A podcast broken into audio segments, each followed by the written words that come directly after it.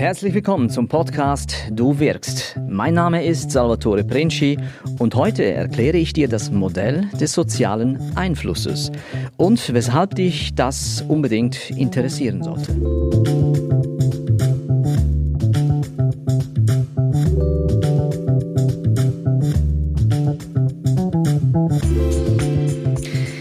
Wir mit Menschen kommunizieren, dann tun wir das in der Regel auf einer Beziehungsebene vor allem und auch auf einer Sachebene. Aber es geht mir hierbei vor allem um die Sachebene, denn die Tatsache ist die, wir Menschen können nie, nie wertefrei Daten und Fakten konsumieren. Denn jeder Mensch hat ganz eigene, sehr spezifische Erfahrungen im Leben gesammelt. Und alle Erfahrungen, die wir haben, ausnahmslos alle, sind emotional geprägt.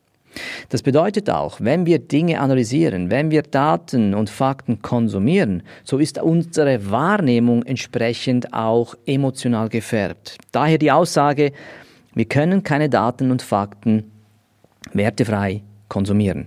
Und hier kommt eben diese Beziehungsebene ins Spiel. Wenn wir mit Menschen gemeinsam einen Schritt weitergehen wollen in der Kommunikation, so müssen wir immer, ausnahmslos immer auch hier auf der Beziehungsebene andocken können, verbinden können, weil ohne das geht es nicht. Und weil diese Beziehungsebene vor allem im Unbewussten agiert, ist es für uns wichtig, uns zu vergegenwärtigen, wo haben wir überhaupt einen Spielraum? Wie kann ich das überhaupt begünstigen? Gibt es denn da eine Möglichkeit, wenn ja vor allem gerade bei frischen neuen Begegnungen in den ersten Augenblicken vieles passiert, vieles entschieden wird, wo wir nicht genau, ja, Einfluss haben. Und dazu möchte ich jetzt hier eben dieses Modell des sozialen Einflusses kurz erläutern, weil dieses Modell uns versucht zu erklären, was bei einer Begegnung, was bei der Kommunikation wirklich stattfindet. Nämlich wir durchlaufen in jedem Gespräch, vor allem aber jetzt neue Begegnungen, drei Stadien. Und diese drei Stadien möchte ich dir kurz hier im Detail erläutern, weil dieses Modell uns dabei eben helfen kann, Bewusstsein dafür zu schaffen, dass diese drei Stadien tatsächlich stattfinden. Und je bewusster ich im Gespräch mir diese Stadien vergegenwärtige, umso bewusster wird auch meine Wahrnehmung im Moment, wo ich dann vielleicht dann eben handeln kann. Handeln kann so, dass es zu einer Win-Win-Situation gelangt.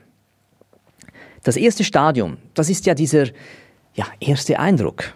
Ja, und du kennst das mit dem ersten Eindruck. Wir alle kennen das.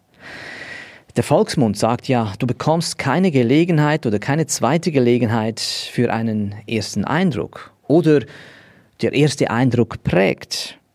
Das wissen wir. Nur die Frage ist, wieso überhaupt? Was genau passiert da?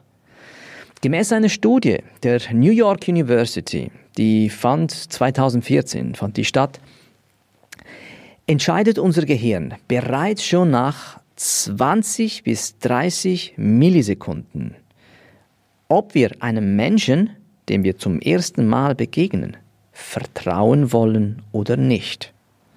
Und ich betone, vertrauen wollen, weil von Können kann nicht die Rede sein. Das passiert alles unbewusst. Und für die, die jetzt nicht wissen, wie schnell 20 bis 30 Millisekunden sind, das ist schneller als ein Augenzwinkern. Da hast du keine Chance, mit deinem Bewusstsein einzuwirken. Es dauert danach ungefähr sechs bis sieben Sekunden, bis uns diese Vorentscheidung bewusst wird in Form von Sympathie oder Antipathie. Nochmals, ich wiederhole es, das ist schneller, als wir reagieren können. Nun, weil jetzt das so ist, müssen wir uns Gedanken darüber machen, was kann ich kontrollieren, was kann ich nicht kontrollieren. Diesen Entscheid kann ich nicht kontrollieren, aber ich kann meine Begegnung ein Stück weit kontrollieren, indem ich mich viel bewusster in ein solches Gespräch begebe. Weil dieses erste Stadium hat ein Ziel, nämlich positive Assoziationen beim Gegenüber zu wecken. Das ist das erste Wichtigste überhaupt. Wenn ich mit meinem Gesprächspartner einen Konsens finden will, dann muss, es, muss ich da wirklich andocken können. Und diese erste Phase ist daher so wichtig, weil sie Vertrauen schaffen muss. Ich mache dir ein konkretes Beispiel, weil wenn ich jetzt in die Rolle des Verkäufers gehe, dann wissen wir alle, wovon wir reden.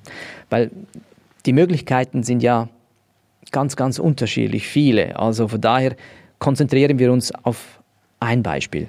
Wenn ich jetzt ein Verkäufer bin und ich meinen Kunden zum ersten Mal begegne, so versuche ich natürlich Einfluss zu nehmen in dieser ersten Phase. Einfluss in dem Sinne, dass mein Ziel, um positive Assoziationen herzustellen, dahin gehen soll, dass ich möglichst viel Bezug herstellen kann, möglichst einen guten Rapport herstellen kann. Und wenn ich von Bezug rede, dann meine ich damit, dass ich versuche aufzuzeigen, wo haben wir Gemeinsamkeiten? Wo ist da was, was wir gemeinsam erkennen? Wenn ich einen Bezug mache, beispielsweise über eine Drittperson, die mein Kunde und ich beide kennen, dann haben wir schon eine Brücke. Und je mehr wir solche Brücken haben, je mehr dieser Verlinkungen wir haben, umso schneller wächst Vertrauen in diesem Gespräch, umso größer wird Vertrauen. Denn wir Menschen sind rein evolutionär gesteuert, vor allem dahingehend, dass wir immer im Gegenüber versuchen, das zu sehen, was wir haben. Also je mehr wir im Gegenüber erkennen, das uns ähnelt, so muss ich es sagen, je mehr wir im Gegenüber sehen, was uns ähnelt, umso stärker ist das Vertrauen. Im Grunde genommen, ich beziehe mich nochmals auf diesen ersten Eindruck, rein evolutionär betrachtet, haben wir ja diese Situation, Flucht oder Kampf, sehr stark aktiv in unserem Gehirn. Es gibt sogar vier Variationen davon. Entweder habe ich das Bedürfnis zu fliehen, oder aber ich habe das Bedürfnis, dich zu bekämpfen, oder aber ich habe das Bedürfnis, mich mit dir zu paaren.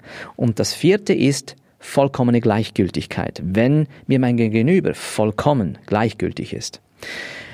Aber das passiert, wie gesagt, so enorm schnell, dass wir darin keinen Einfluss haben. Und das ist vielleicht auch gut so, weil unser Unbewusstes schneller reagieren kann, wenn es wirklich mal brenzlig wird. Dieses Geschenk, es ist ein Geschenk, weil es hilft uns in einer Notsituation, kann aber zu einer Behinderung werden, wenn wir konstruktiv mit jemandem zusammenarbeiten wollen, wo wir vielleicht erste ungünstige Gefühle haben. Und da können wir insofern Einfluss nehmen, dass wir uns überlegen, was kann ich dafür tun? In einem Gesprächseinstieg. Ein guter Verkäufer, und ich habe vorhin gesagt, ich nehme jetzt mal die Rolle des Verkäufers ein.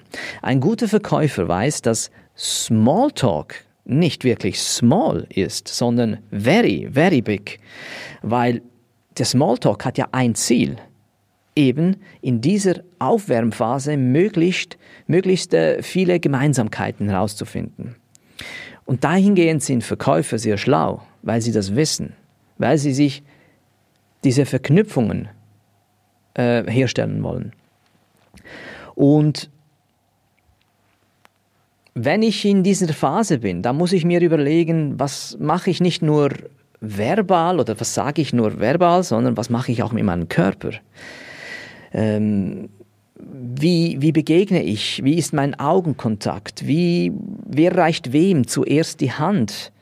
Wie reiche ich die Hand? Wie stehe ich da? Wie bewege ich mich? All diese Kleinigkeiten, die per se aber bereits schon vorentscheidend sein können.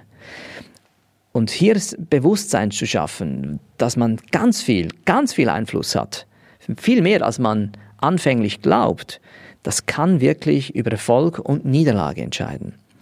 Ich mache dir ein Beispiel, etwas, was wir alle kennen. Wenn du zum Beispiel bei einem Vorgesetzten ins Büro gehst oder sonst bei irgendwem und dieser Mensch blickt in den Bildschirm hinein, hämmert in die Tastatur hinein und fängt schon mit dir an zu reden, aber der Blickkontakt ist nicht da.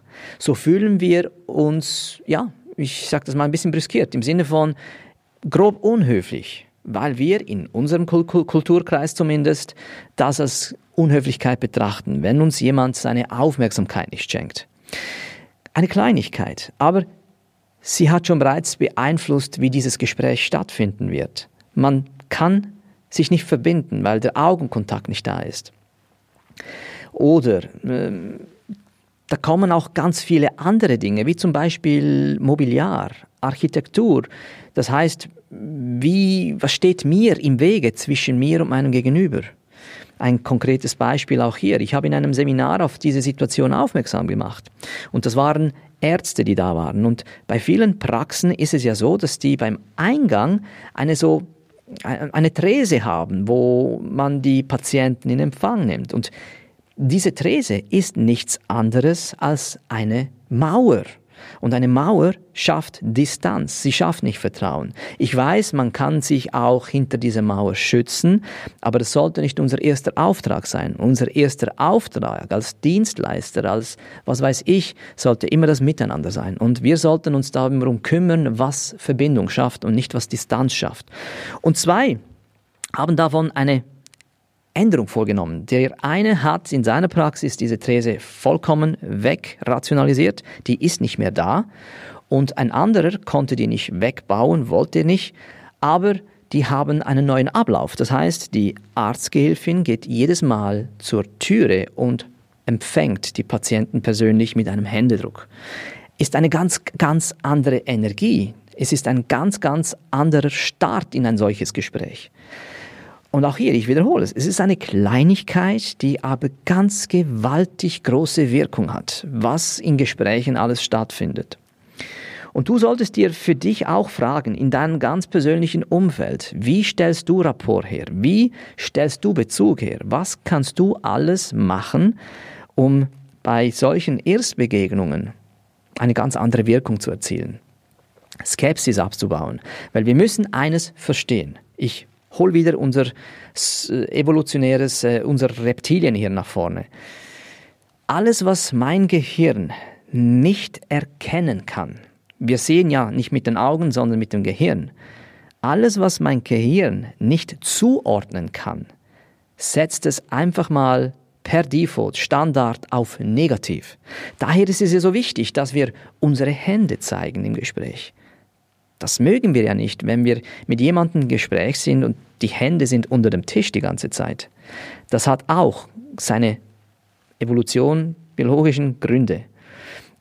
Zeig also deine Hände, präsentiere dich. Und auch hier kannst du dich fragen, wo, in welchen Gesprächsformen, weil ich kenne ja dein persönliches Umfeld nicht, wie du arbeitest, wo du arbeitest, wo du Kunden begegnest, wo überall ist dein Körper nicht erkennbar eine Kleinigkeit mit einer ganz, ganz, ganz großen Wirkung. Auch hier einfach als Input, als Gedanke, was du dafür tun kannst. Dann, wenn dieser erste, wenn dieses erste Stadium abgeschlossen ist, wenn, das ist ja, die gehen ja ineinander rüber, diese Stadien. Das ist ja fließend. Es ist ja nicht irgend so ein Staccato, wo da ein Dirigent ist und sagt, so, stopp, nächste Phase. Das ist fließend. Und wenn dieses erste Stadium in die Abschlussphase geht, kommt automatisch dann das zweite Stadium. Beim ersten Stadium hatten wir das Ziel, Hauptziel, positive Assoziationen zu wecken. Im zweiten Stadium geht es nun darum, die Ungewissheit abzubauen, was immer die Situation ist. In meinem Fall jetzt, wo ich jetzt angefangen habe zu schildern, ich als Verkäufer komme jetzt in die Phase hinein, wo ich mein Produkt promote, meine Dienstleistung, wo ich meine Fachkompetenz ins Spiel bringe.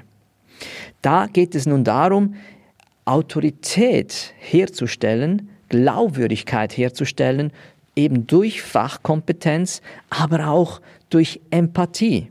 Und mit Empathie ist gemeint, dass ich, was in der ersten Phase, im ersten Stadium stattgefunden hat, mit hineinfließen lasse und immer wieder rückkopple, diese Gemeinsamkeiten. Weil hier hat äh, auch eine Studie aus Harvard bewiesen, oder bewiesen, einfach eine Studie vorgelegt, sofern Studien überhaupt ja, eine gewisse Glaubwürdigkeit haben, haben da zeigen können, dass zwei Dinge uns Menschen auf bewusster Ebene wichtig sind. Nämlich erstens Vertrauen und zweitens Respekt. Und mit Respekt ist gemeint, kann ich mein Gegenüber respektieren? Und damit ist gemeint, kann ich mein Gegenüber ernst genug nehmen? Deshalb ist in diesem zweiten Stadium wichtig, dass es mir gelingt, Autorität herzustellen, einen gewissen Status herzustellen auf dem Gebiet, wo ich etwas zu sagen habe. Aber, und jetzt kommt dieses Aber, wenn das im ersten Stadium nicht so geklappt hat, dieser Bezug, dieser Rapport herzustellen, so wird meine Kompetenz, und die kann noch so gut sein, auf trockenen Boden kommen. Das kann nicht fruchten, weil ich einfach diese Nähe nicht habe, die nötig ist, um das zuzulassen, was mir mein Gegenüber sagt. Also das heißt in diesem Beispiel, wenn es mir auch wirklich nicht gelingt, den Kontakt zu knüpfen zum Kunden, dann wird mein Produkt, all die Vorteile, die ich da aufzeige, all den Nutzen, den ich da bringe, auf stumme Ohren, stumme Ohren, taube Ohren wollte ich sagen, auf taube Ohren stoßen. Also überleg dir auch hier, wie argumentierst du, wenn du Kompetenz ins Spiel bringst in dieser Phase? Wie argumentierst du, wenn du Menschen versuchst zu überzeugen? Und auch hier haben wir ganz, ganz viele Möglichkeiten. Und es sind die kleinen Möglichkeiten, die ich dir hier empfehlen will. Zum Beispiel, wie redest du überhaupt? Was machst du mit deiner Stimme, deine Tonalität, dein Rhythmus der Stimme? Weil immer wieder schön zu beobachten, wenn Menschen argumentieren und bei einem Punkt die Stimme hochgeht, so ist das, was ich gerade gesagt habe, in Frage gestellt. Und das willst du nicht. Bei einem Punkt sollte die Stimme runterkommen.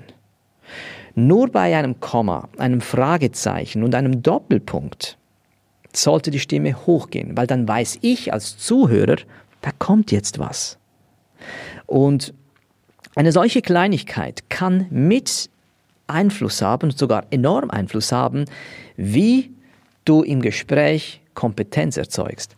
Und Empathie heißt, ich habe es gesagt, weil es so wichtig ist, ich wiederhole es nochmals, Empathie muss immer mitlaufen in diesem Gespräch. Du musst immer wieder rückkoppeln zu dieser ersten Phase, damit Be die Beziehung weiter wachsen kann. Also, wie gesagt, auch hier, überleg dir, wie du Kompetenz ins Spiel bringst, wie du Material präsentierst, verbal, nonverbal. Auch hier versuch, möglichst wenig Gegenstände zwischen dir und deinen Kunden zu haben, zwischen dir und deinem Gesprächspartner. Je mehr da dazwischen ist, Laptop, Bücher, was weiß ich, umso mühsamer wird das. Wenn diese Phase dann abgeschlossen ist, wenn wir diese Kompetenz ins Spiel gebracht haben, dann kommen wir in die dritte Phase. Und die dritte Phase hat ein weiteres Hauptziel, nämlich eine motivierende Handlung einzuleiten. Eine motivierende Handlung kann alles sein. Im Verkauf wäre das jetzt, wir gehen in den Abschluss. Bei einem Mitarbeitergespräch wären das die konkreten nächsten Schritte, die der Mitarbeiter angehen soll. Also, und diese dritte Phase da geht es darum, einfach eine Lösung zu finden, eine Entscheidung zu treffen, die dann auch umgesetzt werden soll. Aber, und jetzt kommt das große Aber, diese dritte Phase ist wirkungslos, wenn ich zuvor nicht Kompetenz erzeugt habe, wenn ich vorhin nicht das Gefühl rübergebracht habe, dass ich weiß, wovon ich rede, dass meine Argumentation auch wirklich entsprechend vorgetragen wurde. Und diese Argumentation trifft, wie gesagt, nicht auf fruchtbaren Boden, wenn ich vorhin auch das Vertrauen, den Bezug nicht hergestellt habe. Und jetzt erkennst du, dass diese drei Stadien automatisch ineinander übergehen und sie sich gegenseitig ja, bedingen. Ich empfehle dir, beobachte deine Gespräche, beobachte auch andere Gespräche, wo du vielleicht passiv miterleben kannst. Das ist vielleicht sogar noch einfacher. Aber wenn du dir diese drei Phasen bewusst wirst und du sie auch erkennst, dann wirst du automatisch viel, viel mehr Wirkung bekommen, viel, viel mehr Spielraum haben, wie du dich in solchen Situationen einbringst. Da, wo es kritischer wird, da, wo vielleicht ein bisschen Skepsis herrscht, dass du immer wieder auf die Basis gehst, zurück zur Beziehung, zurück auf die Beziehungsebene, weil dort wird die Entscheidung getroffen. Das ist das, was Substanz hat. Das ist das, was uns gemeinsam weiterbringt. Und denke dran, im ganzen Gespräch herrscht oder sollte Respekt herrschen. Und Respekt heißt nichts anderes aus dem Lateinisch vom Wort respicere. Und respicere heißt, ich sehe dich. Ganz schöner Gedanke. Ich sehe dich. Und mit diesem Gedanken wünsche ich dir viel Erfolg bei deinen Gesprächen und ich hoffe, du konntest hier den einen oder anderen Input mitnehmen. Und wenn dem so ist und du jemanden kennst, der von diesen Gedanken, von diesen äh, Impulsen profitieren kann, dann möchtest du vielleicht den Podcast teilen. Es würde mich freuen, wenn möglichst viele Menschen davon profitieren können. Ich bedanke mich für deine Zeit und deine Aufmerksamkeit und freue mich natürlich, wenn du auch beim nächsten Podcast wieder mit dabei bist. Bis dann, alles Gute und komm gut an.